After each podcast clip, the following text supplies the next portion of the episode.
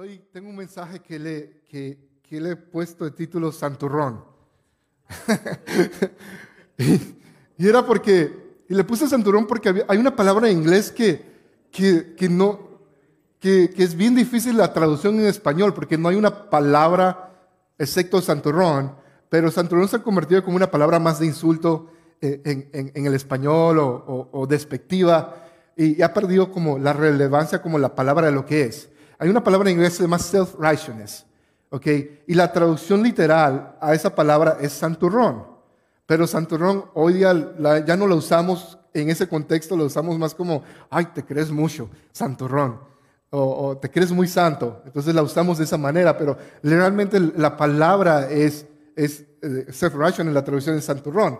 So, so, incluso en el español, si lees la Biblia, ni usan esa palabra, sino que lo que usan es, como describen el, el, concepto en vez de usar la palabra. Entonces no hay como que esa palabra literalmente la usan, sino que ahora describen el concepto porque se ha convertido en eso. So, para crear la, la polémica y el interés, vamos a ponerle santurrón. ¿Ok? Entonces vamos a hablar de santurrón y la idea es esta, cómo identificar si nos estamos convirtiendo en un santurrón. ¿Ok? So, hace unos, unos meses atrás, o no sé, quizás semanas atrás, uh, Zoe, nuestra hija mayor, uh, siempre se viene en medio de la noche y pues ahí se mete en la cama y se duerme con nosotros y siempre se mete en medio de, de, mi esposa y yo. Y, estamos ahí, luego una mañana uh, despierto y ella despierta y estamos ahí, nos miramos cara a cara y, y te pregunto siempre, ¿cómo dormiste bien? Es lo que yo siempre le pregunto. Uh, y, ella dice, ella dice, papá, te huele la boca. y yo me, echa a reír y ya no quiere que yo le hable hasta que me cepille y, me voy. No sé cuántos de ustedes le ha pasado eso, que alguien les dice, te huele la boca. Levanta las manos, vamos a, seamos honestos, ¿ok? Algunos, ¿ok? ¿Cuántos, cuántos nunca le han dicho, a ver, nunca le han dicho que les huele la boca? Levanten las manos. ok, mira, si alguien te ha dicho, hey, voy por una menta, ¿quieres tres? Eso es sutil, pero te lo están diciendo que te huele la boca. A mí una vez en la escuela eh, tenía como que menos de 15 años y, una persona me dio 5 centavos para comprarme mentas. so, so, a todos eh, nos huele la boca o hemos tenido olores. Ah, eh, yo he tenido estas semanas unos problemas con mis patas y, y pues pues me echan de la casa, me echan, me mandan a lavarme los pies o, me dejan solito. si quiero estar solo, sé que lo que puedo hacer. pero, pero ahí vamos a hablar hoy de algo muy similar al olor de la boca. Porque el olor de la boca es algo que, que uno tiene y no se da cuenta que lo tiene. ¿Ok? Y, y, y ese, ese, olor es como algo que, que todo el mundo sabe que lo tienes, que te huele, pero tú eres la persona que, pues, no, pues estás, estás ahí celebrando. Y, o cuando vas a, ciertos restaurantes y comes bien del ajo y cosas así, o las cebollas, ah, pues todo el mundo lo siente, excepto tú. Y, y, y pasa eso, pasa eso con, con la idea del orgullo, que todo el mundo siente el orgullo menos uno mismo. Todo el mundo siente cuando hablamos de, de, personas que se creen muy buenas, todo el mundo ve algo diferente excepto uno mismo. Entonces, es algo, un tema de que cuando uno es santurrón o uno se cree que, que, las tiene, no te das cuenta. Y es algo bien interesante porque, porque no nos damos cuenta y, y, y, tener gente en nuestras vidas que en un momento nos puedan decir, ¿sabes qué? Creo que que tienes un problema en esta área. Es bueno tener eso, pero, pero muy pocos se nos atreven a decirnos que nos huele la boca. Y creo que muy pocos también se van a atrever a acercarnos a decirnos, yo creo que tienes un problema en esta área, en el orgullo. Y, y, no es porque no nos amemos y eso, es porque creo que muchos de nosotros no, no, no sabemos cómo manejar el conflicto o no sabemos eh, o no hemos aprendido a amar correctamente ah, y, pensamos de que tenemos una idea eh, incorrecta acerca de qué es el amor y cómo el amor se expresa. Um, es algo que, vamos a, ver. So, en Lucas 18, del capítulo, eh, verso 9, dice, dice, luego Jesús contó cómo, contó la siguiente historia a algunos que tenían mucha confianza en su propia rectitud. Y déjalo ahí en eso. Esa es la, la palabra, mucha confianza en su propia rectitud. Esa, es la, e, esa frase se traduce, es una sola palabra, pero es la palabra como la traducimos. Si lo traducen literal, ahí sería, ahí sería muchos eran santurrones. Pero no, no se entiende eso. Solo como la describe la Biblia, dice, muchos tenían confianza en su propia rectitud y despreciaban a los demás dos hombres fueron al templo a orar y uno era fariseo y el otro era un despreciado cobrador de impuestos.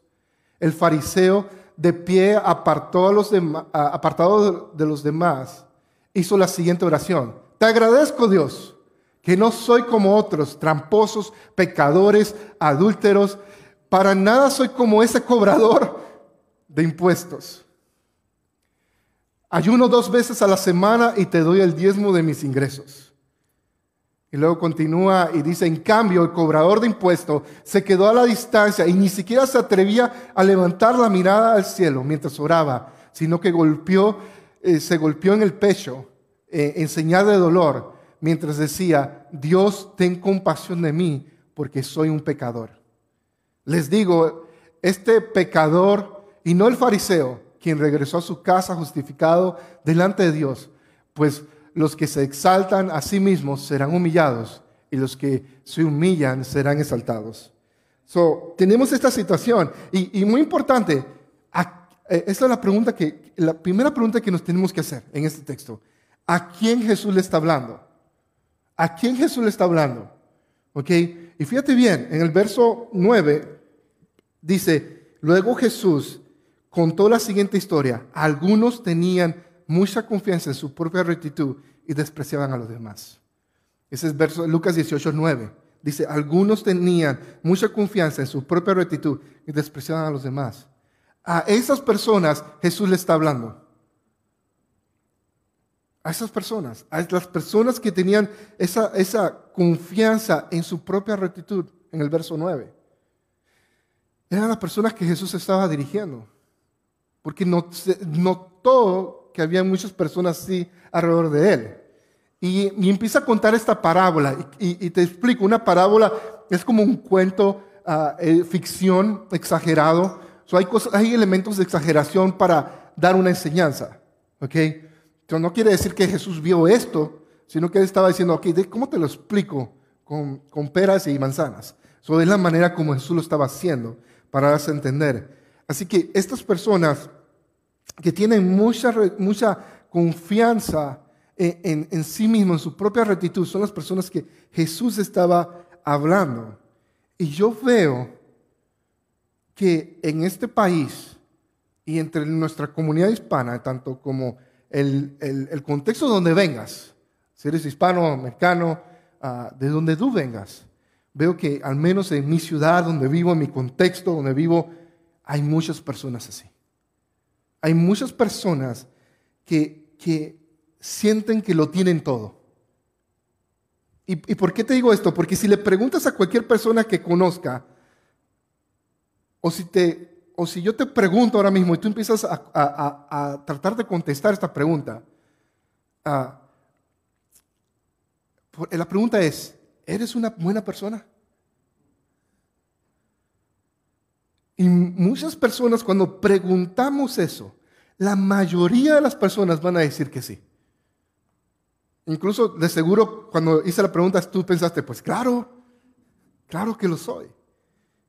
Y, la pregunta es, eh, si eres una buena persona, la mayoría de nosotros va a responder sí, creemos. Y, y esto también, si les preguntas a la gente de la comunidad, ¿crees en el cielo? Y, aquellos que creen en el cielo le dices, ¿crees que irías al cielo si mueres hoy? La mayoría te dirían que sí. Y como pastor lo puedo ver en muchos funerales que, he atendido o que he estado, veo que Es claro que la persona no fue al cielo, pero tratan el funeral como si esa persona fuera al cielo. Ah, porque todos pensamos de que somos buenos de alguna manera. Y, si, preguntas por qué, contestarían eso. Contentan que sí son buenas personas. muchos te dirían, o nosotros diríamos, pues es porque he tenido una buena vida. No he hecho algo malo en comparación. Y lo que pasa es que muchos de nosotros estamos confiados en nuestra propia rectitud. Igualmente como lo vimos en el verso 9. Estamos confiando de que somos lo suficientemente buenos para ir al cielo. Que tenemos todas las cosas para ir al cielo. Muchos dirán, no, pues yo no he matado a nadie, yo no he hecho esto, no he hecho lo otro. No, pues tengo el ticket del cielo y ni siquiera tengo que ir a la iglesia. Ni siquiera tengo que orar. ¿Sí, me explico? Porque en nuestra mente no pensamos realmente que somos malos. Pensamos que somos buenos. Y Jesús está hablando a aquellos que están confiados en su, en su propia rectitud y que se creen que son mejor que otros y que ven a los demás por debajo y con desprecio. Y hay mucha gente, fíjate esto, hay mucha gente que odia el cristianismo por este hecho, porque no pueden entender el hecho de que una persona a sus últimos días, aunque haya sido un asesino, pueda pedir perdón a Dios y morir y ir al cielo. Porque dicen, pues esta persona hizo, mató tantas personas, hizo tantas cosas malas, y me dices que nada más dice, Dios, perdóname y vaya al cielo antes de morir en la inyección del tal o lo que sea. Y yo que he vivido toda mi vida haciendo bien, no es justo. Y muchas personas no comprenden el cristianismo por el hecho de eso, porque piensan de que son buenos. Jesús está hablando a estas personas que se sienten confiadas en, nuestra, en su propia rectitud. Y creo que muchos de nosotros nos calificamos en, esa, en esa audiencia que Jesús está hablando. Lo primero que quiero que entiendas hoy es que Dios te está hablando a ti en este momento. Necesitas prestar atención a lo que Jesús está diciendo.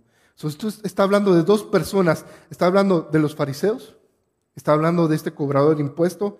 Y quiero que entiendas este concepto, porque yo sé que, que generalmente en el ámbito cristiano, cuando mencionas la palabra fariseos, ya sabemos de quién estamos hablando, ¿verdad? Estamos hablando de estos líderes religiosos, estas personas que, que enfrentaban a Jesús. Y obviamente los tachamos de malos. Hay memes que, que, que salen en diferentes páginas cristianas y cuando ves algo que no te gusta de una iglesia o algo, dices me enfarisea. Y está el, el fariseo así como eh, en el meme. Entonces hay muchos que se enfarisean y se enojan cuando ven ciertas cosas que no están acostumbrados a ver en algunas iglesias. Y está eso. Pero fíjate bien, los fariseos, tienes que comprender cómo iniciaron los fariseos. los fariseos, si alguien me puede traer agua. los fariseos inician con, esta idea. Ah, cuando, cuando el imperio, eh, los, el imperio griego o, la tendencia helénica de los griegos empiezan a, invadir toda la zona y, empiezan a, mezclarse con los, con los judíos, los, los helenos, que son toda la, filosofía griega que traía Roma, ¿okay? de esos de Zeus y eso, y luego creo que los, los, romanos lo traducen y le ponen otros nombres, son los mismos dioses pero con otros nombres empiezan ellos a, tener esa multi, multi, multidioses uh, y empiezan a mezclar eso. Surgen entonces estas personas, estos judíos que decían, sabes que no nos vamos a contaminar. Y dicen, sabes que vamos a pararnos firmes y no vamos a dejar de que esta cultura nueva que nos está gobernando nos contamine. Y ellos con esa motivación de decir, sabes que queremos honrar a Dios, queremos eh, mantenerlo puro de nuestros antepasados, y surge el movimiento de los fariseos. ¿Ok? ahora ya no piensas tan feo de ellos, ¿verdad? Porque, porque el, surgimiento de, de, los fariseos viene de algo puro. Ellos querían honrar a Dios. Pero luego para honrar a Dios empezaron a decir, pues podemos ayunar dos veces a la semana en vez de una. Eh, entonces, para conservar el puro de la ley podemos hacer esto. Empezaron a agregar ciertas cosas y se desviaron de sus intenciones al principio. Pero el, motivo, la razón pura de donde salen ellos, viene de, ese, de esa idea de, de honrar a Dios. Y me parece que muchos de nosotros aquí dentro de nuestras iglesias iniciamos con motivaciones correctas. Vamos a, vestirnos de cierta manera. ¿Se me explico? Y empezamos con esa motivación pura de que todos los que estén aquí en la tarima ah, se vistan del mismo, de la misma forma o algo así. Entonces cuando vemos luego y vamos a otras iglesias y, vemos que es diferente, decimos, oh, están fuera de orden, no está mal. ¿Sí me explico? Empezamos con, con una motivación buena, pero lo convertimos en una ley y nos desviamos. Y nos enfarisea. ¿Sí me explico? Y muchos quizás que me escuchan ahora a través de la transmisión de, en vivo, eh, piensan, porque dije tarima, se enfarisean por eso. Porque no, no es una tarima, es un altar. Y pues aquí no ves ni un sacrificio, ni, ni un cordero, ni nada. No, el altar es un lugar de sacrificio. No tenemos un altar, tenemos una tarima. Y, la, y, si tuviéramos un altar es nuestro corazón, porque el Espíritu de Dios habita en nosotros. Jesús fue el sacrificio una vez y para siempre. So, no hacemos sacrificios porque fue el sacrificio perfecto. Por eso no necesitamos altares. Necesitamos, lo que necesitamos es entregar nuestros corazones y rendirlos a Él. So, so, so luego que empezamos a crear todas esas cosas con buenas intenciones. ¿Sí me explico? Y, empezamos a creernos rectos en nuestra propia concepto. Y es algo muy bueno lo que ellos quisieron intentar, eh, pero para pasar el tiempo desarrollaron eh, eh, esa idea los fariseos, a pasar el tiempo desarrollaron esa su propia rectitud y se convirtieron en santurrones. Y quizás algunos de nosotros o somos o estamos en proceso de convertirnos en santurrones. Pero te tengo buena noticia, este mensaje es para evitar de que continúes ese camino, si estás empezando ese camino, de salir de ahí. Se recuerda que los fariseos querían genuinamente honrar a Dios en su corazón. Era el deseo de ellos. Y sí, se salieron de la línea y sí, lo que leemos está, mal. Pero incluso ves fariseos como Nicodemo, que siga a Jesús, que, que, fue diferente a los otros, porque conservaba lo, original, lo que realmente querían, eran encontrarse con el Mesías. So, tenemos dos hombres que fueron a ese templo a orar. Y tenemos, eh, por un lado, tenemos el, el cobrador de impuestos.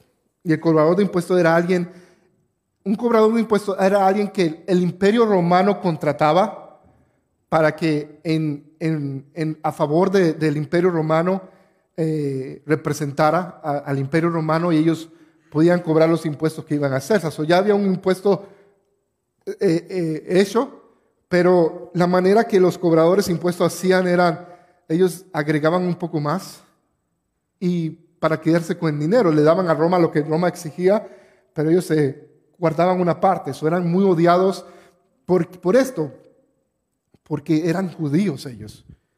Ah, vemos en la Biblia como Mateo, que eran personas muy odiadas. Y eran, es como decir, no sé, cuando tenemos a nosotros aquí en Estados Unidos, en nuestro contexto con, con migración y eso, y vemos que hay un mexicano, un hispano, un, no sé, cualquier país, y es oficial de ICE. Y le decimos, ah, es un vendepatria. Bueno, esa idea o ese concepto es, es lo, que, lo, que, lo que sentían estas personas, los judíos. Decían, mira, este nos está cobrando impuesto y es de nuestra propia raza, es nuestra propia gente. Y no solamente nos cobran los impuestos, está representando al César y nos está cobrando de más. Y, él vive bien y nosotros mal. So, esta era la idea que, que tenían constantemente aquellos que cobraban impuestos. Se hacían ricos a costillas del pueblo. Eran funcionarios públicos que, que, que robaban. Y tenemos estas dos personas. Tenemos el fariseo, cobrador de impuestos. Y, y, mira, so ellos iban al templo a orar. Y por lo general eh, lo que hacían los judíos en esa época, o iban tres veces al día al templo a orar. ¿Ok? Ah, si eras muy, muy, muy, muy, muy espiritual, ibas tres veces al día al templo a orar. Si no lo hacías donde estabas, orabas tres veces al día. Orabas a las nueve de la mañana, luego a las doce y luego a las tres. O cada tres horas oraban. Y era un recordatorio que ellos tenían de decir, ¿sabes qué? Durante mi día voy a recordar de que sin Él no puedo funcionar. Eso, eso, es algo muy hermoso que, quizás deberíamos aplicar en nuestras vidas y, tomar tiempos en nuestra hora de trabajo y, tomar un tiempo no para hacer una oración larga, sino unos minutos y decir, Dios, ayúdame. Oh Dios, gracias por lo que está pasando. Y si estás pasando por un día difícil, tomar esas pausas y orar. estas personas hacían eso iban esas tres veces y esta, están las personas estas orando y vemos lo, el fariseo en, en Lucas 18, 11 dice esto. Fíjate bien esta frase, dice, Lucas 18, 11 dice, y el fariseo se puso a orar consigo mismo. ¿Ok? Y el fariseo se puso a orar consigo mismo. So, esta frase me llama la atención porque dice se puso a orar sino que dice que se puso a orar consigo mismo. Y en el idioma original, la frase dice que él básicamente se puso a hablar, el idioma original usa la palabra oración, pero la forma como está estructurada se, se traduciría literalmente de esta manera. Se puso a orar de él mismo consigo mismo. ¿Tiene sentido eso? ¿Ok? So, se puso a hablar o se puso a orar al, a él mismo acerca de él mismo. So, ni siquiera estaba orando a Dios. ¿Ok? Estaba orando a sí mismo. ¿Ok? Ahora, yo sé que muchos estamos aquí crucificando al fariseo. ¿Ok? Pero vas a ver cómo te voy a voltear esa tortilla. ¿Ok? So, aquí es la idea de que él se puso a orar para sí mismo, para que él se escuchara, porque realmente no se estaba conectando con Dios. Y esto es muy tonto, ¿verdad? Es bien tonto esa idea. Él estaba orando, quizás para que otros lo escuchen, o para sí mismo. Pero no estamos nosotros muy lejos de eso. Si, lo pensamos bien y lo analizamos de nuestro corazón, no estamos lejos de, orar de la misma manera del fariseo. ¿Cuántos, ¿Cuántos alguna vez han orado en un grupo? Por ejemplo, en grupo. ¿Cuántos alguna vez hemos orado en grupo? Ahora, ¿cuántos alguna vez cuando, cuando nos toca orar, antes de que nos toque orar, estamos tan nerviosos, estamos pensando, pues, ¿qué voy a decir? No quiero sonar estúpido. No quiero sonar tonto como no tengo mucha fe. Y empiezas a planificar tu oración de tal manera de que ya no estás orando a Dios, sino que estás más preocupado en qué es lo que la gente va a escuchar acerca de ti. ¿Sí me explico? Y inconscientemente dejamos de orar a Dios y estamos orando para que sonamos espiritual ante otros. Y algunos que nunca oramos de esa manera, empezamos a orar como, como, como ciertos pastores y, dice, oh Dios santísimo, y empezamos a cambiar la voz como un super pastor o sabe qué, como T.D. Jakes o, no sé, eh, Luis Palau, y empezamos a orar como ellos, Gigi Ávila, y empezamos a usar sus frases. ¿Sí me explico? Porque pensamos de que nos van a ver espiritual. Y nos olvidamos a quién estamos orando. Y nos pasa eso, te aseguro. A mí me pasa muchas veces. Cada semana lucho con eso. Cada semana que vengo aquí voy a predicar y oro antes de empezar un mensaje. No sé si notas que siempre hago una pausa. Porque la pausa es que puedo orar programadamente y decir algo muy espiritual. Pero hago la pausa porque digo, ok, no, estoy orándote a ti. ¿Qué me importa con lo que la otra gente escuche? ¿Se me explico? Y y, no nos damos cuenta que estamos haciendo lo mismo que hace este fariseo. De que estamos, quizás la postura que hacemos o, la forma que oramos o hablamos es simplemente un show para que nos vean espiritual. Porque ni siquiera realmente oramos así en casa o en lo privado o en lo secreto. Y si somos honestos, decimos, uy, ay Dios, ayúdame, ayúdame en esto. Y lo que quiero es que tengas cuidado de no caer en esa trampa. Cuando oremos, de no caer en esta trampa, realmente en quién pensamos cuando estamos orando. ¿Entiendes que cuando oras, dice la Biblia, si eres hijo de Dios, si eres cristiano, Dice, en el momento que tú oras, estás realmente entrando dentro del trono de la gracia. Estás yendo, eh, espiritualmente estás de, enfrente de la presencia de Dios y Dios tiene toda tu atención. ¿Comprendes eso? Piensa, piensa, cierra los ojos en este momento y piensa qué harías la primera vez cuando llegues al cielo y veas a Dios. Cierra los ojos y piensa en eso. ¿Cómo, responderías? ¿Cómo, ¿Cómo actuarías? ¿Qué le dirías? Ahora, abre tus ojos y quiero decirte esto. Cada vez que oras está ocurriendo eso. No tienes que esperar a llegar al cielo. ¿Se explico? Pero, ¿a quién le estás orando? Porque créeme que cuando estás más preocupado en cómo vas a sonar delante de la gente, ni siquiera estás delante de su presencia. ¿Se me explico? Estás haciendo un show. Y, es eso. Tenemos que tener mucho cuidado. Fíjate lo que dice el verso eh, Lucas 18, 11 al 12. Dice, te agradezco Dios, en la oración de, del fariseo, te agradezco Dios que no soy como otros tramposos, pecadores, adúlteros. Ah, para nada soy como ese cobrador de impuesto. Ayuno dos veces a la semana y doy el diezmo de mis ingresos. ¿Qué tipo de oración es esa? Esta semana estamos en el grupo de vida y la pasamos muy bien, comimos chilaquiles bien ricos ah, y, comimos un flan bien rico, un chocoflan, para que tengan envidia. Eso nada más lo digo para eso. Ah, es totalmente, ese es mi propósito. Ah, so, estábamos comiendo y estábamos cediendo y, y, yo de broma empecé a orar así. Era de broma, ni siquiera estaba orando en serio. Digo, Señor, perdona a aquellos que ni siquiera te están dando gracias por los alimentos. ¿Sí me explico? Lo hice de broma. Pero, pero imagínate si eso fuera una oración de verdad. Qué ridículo, ¿verdad? Qué tonto, qué forma de orar. ¿Qué tipo de eh, eh, orar es esa? Y obviamente Jesús está hablando una parábola y está exagerando las cosas.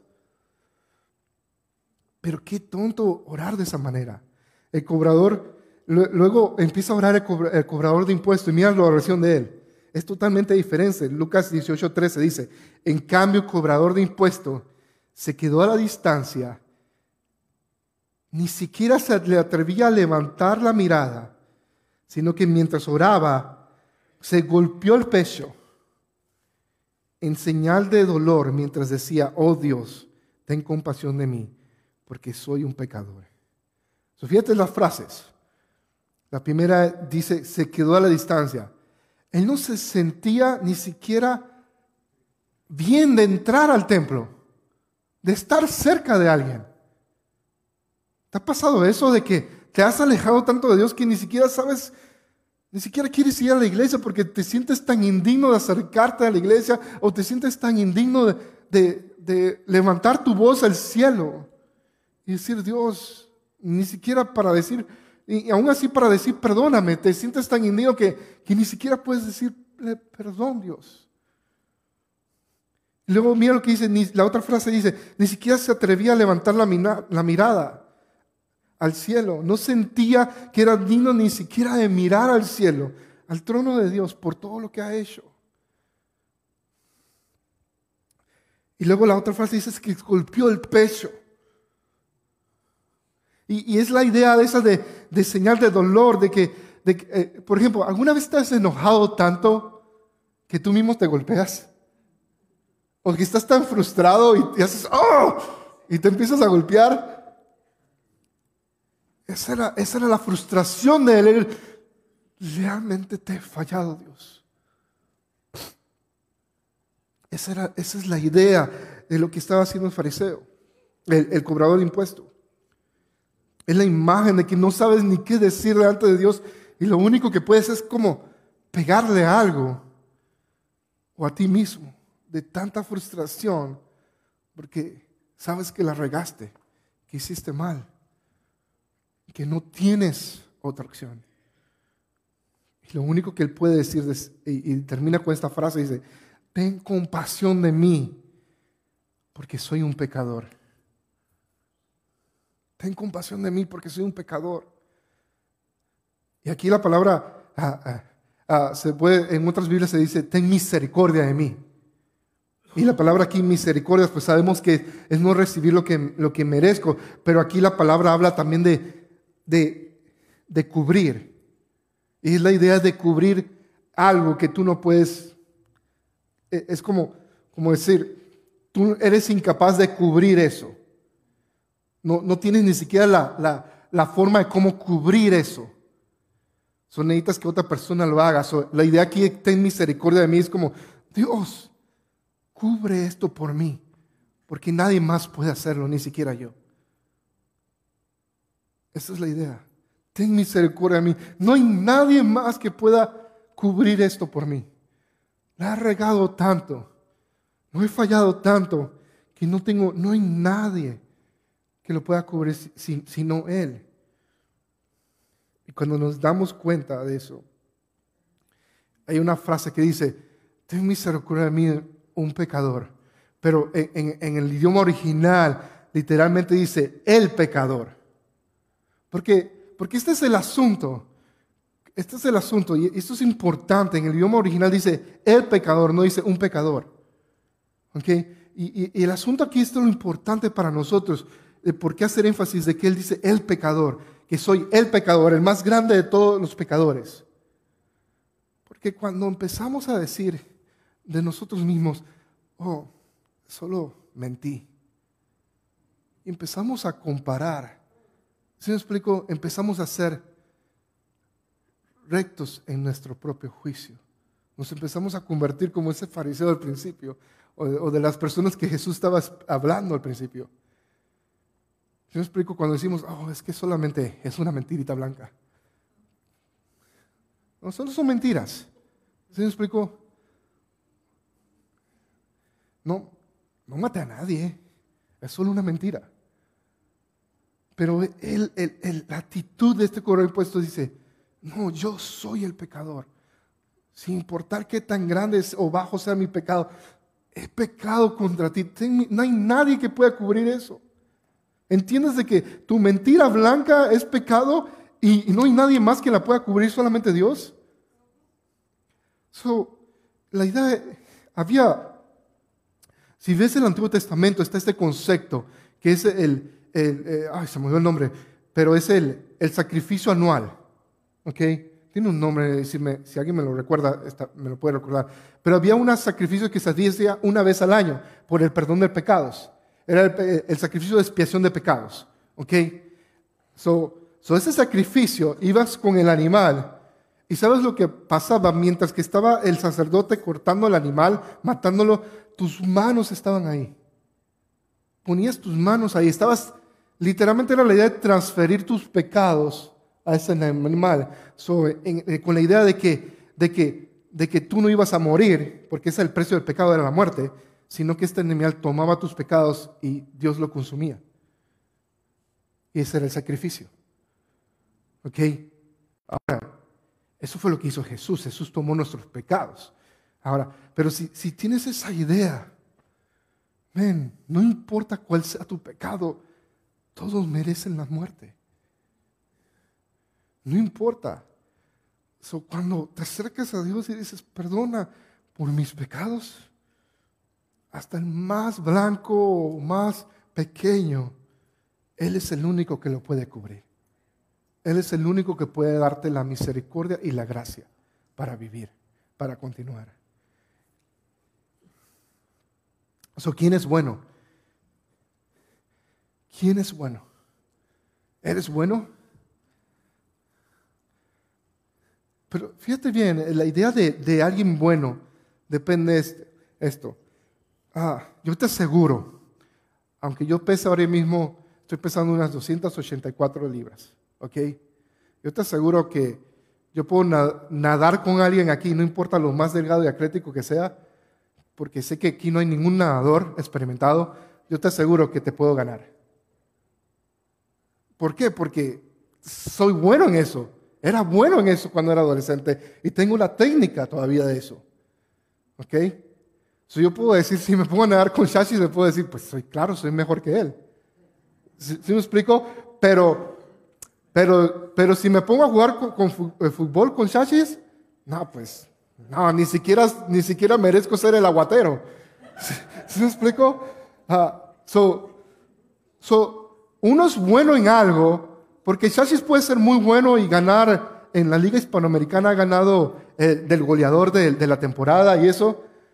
Pero si tú comparas a, a, con, con, Messi, ah, aunque haya ganado cinco ligas como el mejor goleador, obviamente todo depende, tu, tu nivel de bueno en algo va a depender con quién te comparas. Y cuando nos hacen la pregunta, eres bueno, automáticamente nos estamos comparando con alguien que sabemos que realmente es malo. Nos comparamos automáticamente con alguien que es malo. Y la verdad es que ninguno de nosotros somos buenos porque no entendemos que realmente con quien nos tenemos que comparar es con Jesús. Y cuando llegas a la realidad de que nuestra comparación debe hacerse con Jesús, entonces dices, Dios mío, ten misericordia de mí. Ten misericordia de mí. Ten misericordia de mí. Pero el problema es que nos comparamos con las personas equivocadas y pensamos de que somos buenas personas. Cuando realmente no hay realmente una diferencia entre nosotros y el fariseo. Realmente no hay una diferencia entre nosotros y el cobrador de impuestos. Somos tan pecadores como el, cobrador de impuestos y somos tan que pensamos que somos buenos.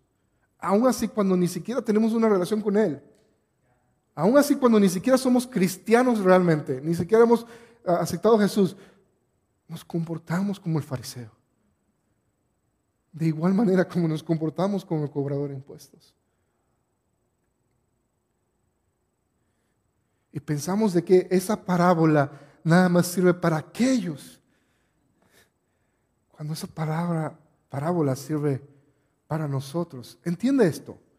Cuando leas la Biblia, quiero que ayudarte a que cambies tu, tu mente en cuando leas los evangelios los fariseos y los líderes religiosos y las personas religiosas eran los que estaban realmente buscando a Dios. So, cuando tú cuando vienes a la iglesia y convives con gente de la iglesia, Dios te está hablando a ti porque tú eres esa persona que piensas que estás cerca de Dios como los fariseos. Eso hay un potencial grande en nosotros de que tengamos un pequeño fariseo dentro de nosotros mismos. Cada uno de nosotros tenemos un pequeño fariseo dentro de nosotros. Y tenemos que llegar al Padre y decir, Dios, ten misericordia de mí. ¿Cómo respondes a esto? ¿Cómo respondes a un mensaje como este? ¿Cómo puedes llegar y, y salir de aquí diferente? Pues la única manera que yo pienso es llegar a Él y decirle, Dios, ten misericordia de mí.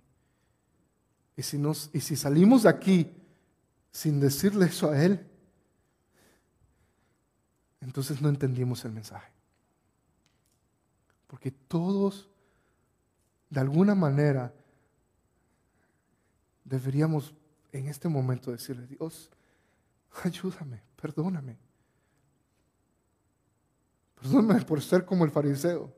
Perdóname por, por tratar de orar y aparentar de que te estoy orando a ti, pero realmente estaba tratando de impresionar a mis hermanos.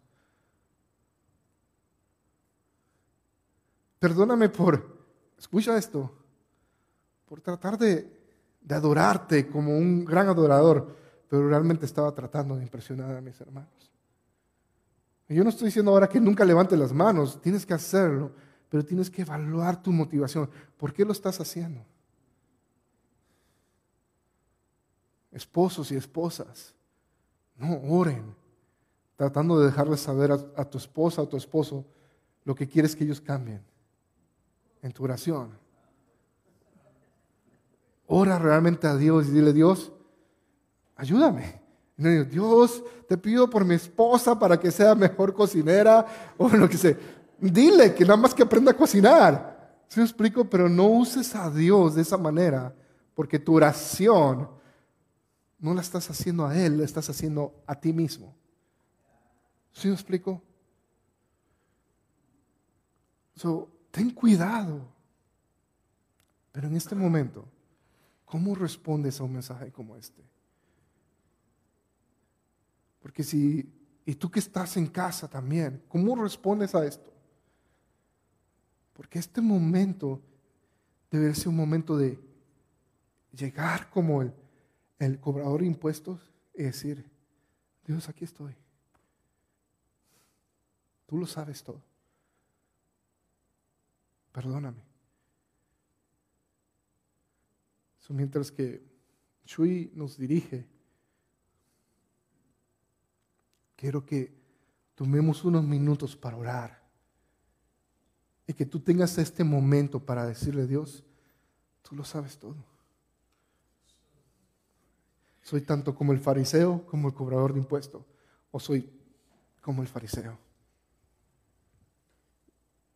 Si nunca has entregado tu vida a Jesús genuinamente, este es el mejor momento que puedes hacerle. Y cuando ores, dile, Jesús, perdóname, entra en mi vida, quiero conocerte. Me arrepiento de mis pecados y de ahora en adelante quiero vivir para ti. Si nunca has entregado tu vida a Jesús realmente, genuinamente, puedes orar en esa dirección.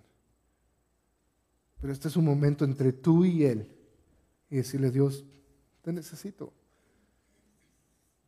Y, sea lo que hagas ahora, está consciente de que no busques impresionar a nadie. Porque realmente a Dios no lo podemos impresionar. Él conoce todo de ti. So, te voy a dar unos minutos para que ores. Padre, gracias por tu palabra. Y ahora te pido por mis amigos mientras que ellos van a estar orando, de que tú le hables a sus vidas, Dios.